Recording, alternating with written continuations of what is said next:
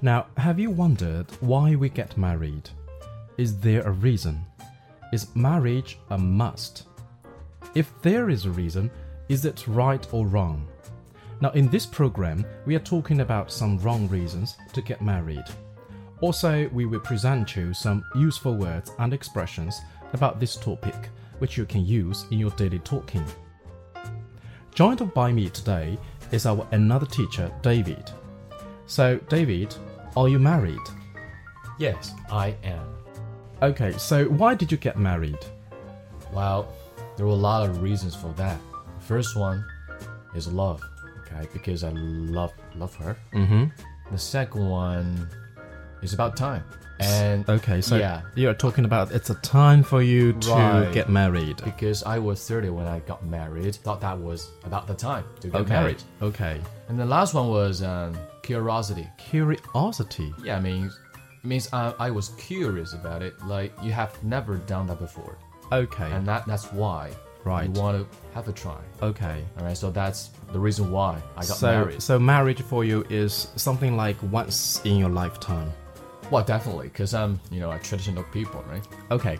So, talking about getting married, what do you think? I mean, there are some people that get married be- not just because of love, or as you said, it's about the right time, Right. but they're they're thinking about some wrong reasons. So today, let's look at some wrong reasons to wed. Now, first of all, I think um, one of the most common mistakes is getting married because we feel the need to save our partners. What do you think of that? To save someone, Yes. um, could you be a little bit more specific?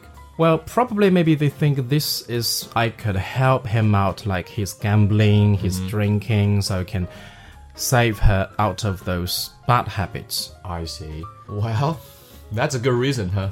but I thought that was uh, a little bit strange because you couldn't you couldn't change people, right? You can't change people. You can't you can't change people. So, do you think this mistake will lead to many disastrous relationships? that's for sure. But I, I got a question. Okay. Chris. Uh, what does disastrous mean? Well, I think disastrous, to Mm-hmm. be disastrous means to be very, very bad and serious, which will give you terrible, yes, which means Ah, okay. terrible, I see. Mm. horrible. Uh, I, got it. Okay.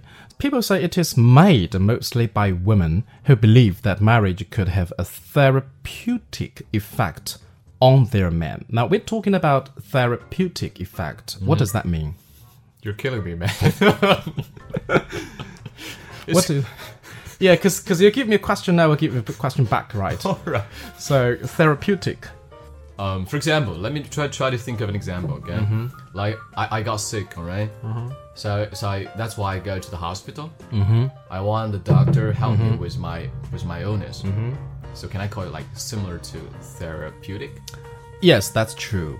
So to be therapeutic means Mm-hmm. it's healthy, to be healthy, to be beneficial, to be good got it. to you. Mm-hmm. I got it. Now we understand that to have a therapeutic effect on their man, which means I believe I could do something healthy for you. I could do something good to you. Also, Oh, that's the reason why we use the word save. That's right. Ah, got well, it. because because they believe that I can, for example, I can save you. I Mm-hmm. can put an end to your bad habits like heavy drinking or gambling Mm-hmm. or even smoking. I got it. Right. Okay.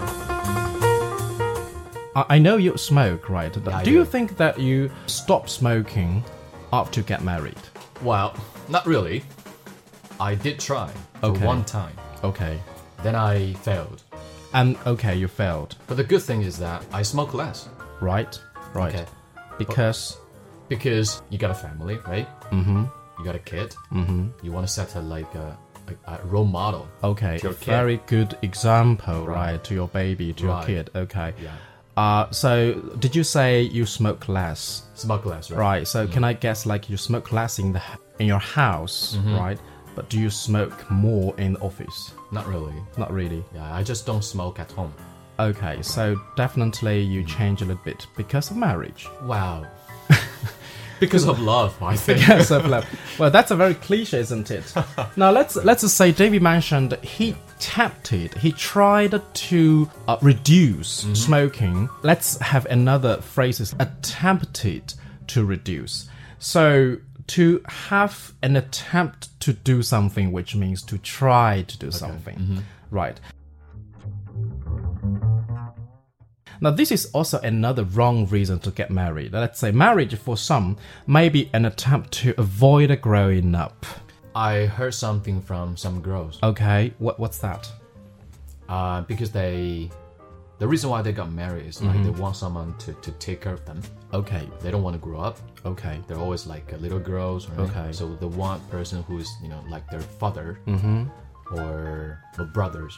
Okay, so that's the reason why they got married. So they wanted to be taken care of That's true. rather than take care of somebody. That's true. Okay. Uh, seems like some men they also have this kind of the mental mentality. I mean, the attitude to marriage. Like, Mm-hmm. I don't think I'm, you know, grown up enough. Mm-hmm. I still am a kid out. We have the word kid out. It's a kid and, and adult. adult. Yes, Right, yeah, exactly. So, kid out. Psychologically, he's still a kid, right? He plays game. He stay home. He doesn't move around. He doesn't just, you know, spend time with the friends, socializing out uh, he still presumes himself like a boy Yeah. to be would, would like to be taken care of by wife Okay. I mean that's good excuse Uh-huh. for a lot of boys not to get married because I'm I'm not grown up. I'm still a kid. I okay couldn't take care of you, right? okay so we have a word to describe such kind of the uh, psychological activity Mm-hmm. which is dependent Oh, dependent. dependent Oh, it's, I got I know a word called independent. right So right That's the uh, the opposite. Yes, exactly. So independent is the opposite word of dependent, which Mm-hmm. means you are not uh, psychologically, mentally, you're not grown up enough. You're not mature. mature. exactly. You're immature. I got it. Physically, you're mature Oh, yeah, I got it. enough Yeah, because sure, you're of you know, course. Mm-hmm. 30 years old, definitely, but you're not mature mentally, still like kids. So you're not independent. You're quite dependent. Mm-hmm. Yep. Mm-hmm. Okay. So this is the wrong reasons to get married, right? Yep. Okay. But we believe a lot of uh, young ladies nowadays in some big cities in China, they are quite mature, Mm-hmm. they are quite independent. I would say they are very emotionally and financially independent. Do you think so? Right. I think so. Okay. Okay. Now, so d- do you think those for those ladies, it's it's much harder for them to get married? I don't really think so. I think it depends how you look at it. Well, yeah, but the truth is, um, there are a lot of girls. Uh, they're financially independent, and they're uh, emotionally Mm-hmm. independent.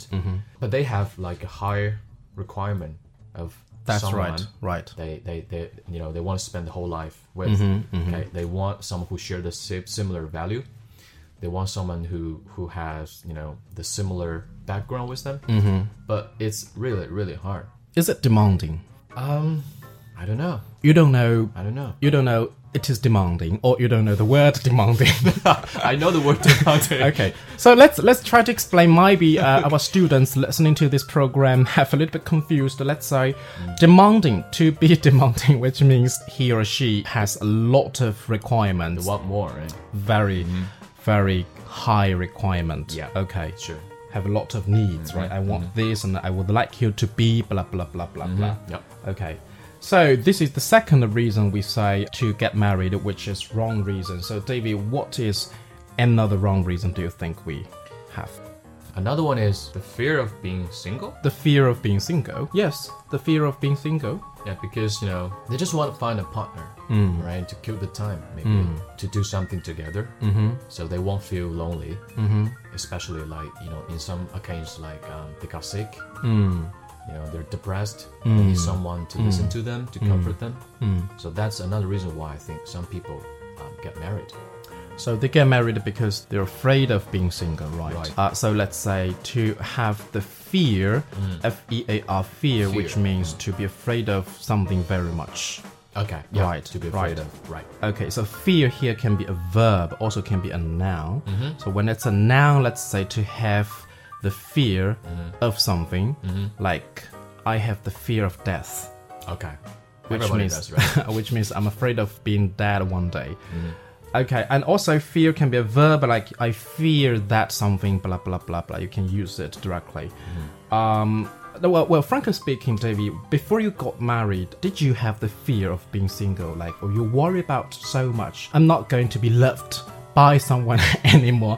I'm going to spend my rest of my life lonely and alone, desperately. Am I that bad? I- I- never. no. Never. No, it doesn't necessarily mean Okay. that you are bad. It's, Okay. it's like somebody he thinks I'm so good enough, you know. Okay. And there's nobody matching me. All right. I'm so perfect. Okay. Kind of Yeah, I got you. flawless. I, I got you. All right. So I thought that I was a common people. Okay, Uh-huh. I've never had that thought of you know when I get married just because I uh, fear of uh, being lonely, Being lonely, single, being uh, single, okay. Okay. as I mentioned at the very beginning, right? Um, the only reason why I got married Mm-hmm. was I love that one. Um, so that's why we were together. now we can have another expression like we get married out of love. Oh, that's a good one. Out Yeah, okay. of love. So let's say Let, let me try that. Let me try that. Okay. Re- We repeat. okay. I repeat it. Okay. Ah, that repeat repetition is a good way to learn, right? exactly. Okay. What is that one? We get married I got it. We get married out of love. out of love. Out of Out of love means the because of something. Because of- right. yeah. Yeah, because of that thing. Okay, so uh, that that's right. Now we talk about the further reason to tie the knot is the fear of being single. Now here is another phrase like to tie the knot. What does that mean, David? To tie the knot. Well, actually, that's the question. I knew I was about to ask you. I, I know not. All right. Okay, Uh, I guess in American English you go, you go like not right. that's right. So we have Chinese knot, Chinese not. Oh yeah. 中国结. Okay, Right. okay. So knot is like 结. Well, so tie to tie the knot. Uh, in similar in Chinese expression, we can say like 喜结良缘. Okay. Gotcha. Right, which means to get married. All right. That Right. sound- that, that's a good phrase. Okay, which means to wed. Okay. Mm-hmm。 So when we're afraid that one day probably we may not have any opportunity to say, yes, I do, and we might feel the imperative to say, yes, the first time the question is popped. So this is the wrong reason. Okay, now so far we have been talking about uh, some wrong reasons to get married or to wed, W-E-D, wed, which means to get married. Right. Right. Okay, so so much for this program. Thank you for listening. Thank you, Davey. Thank you, Chris. Bye. Bye.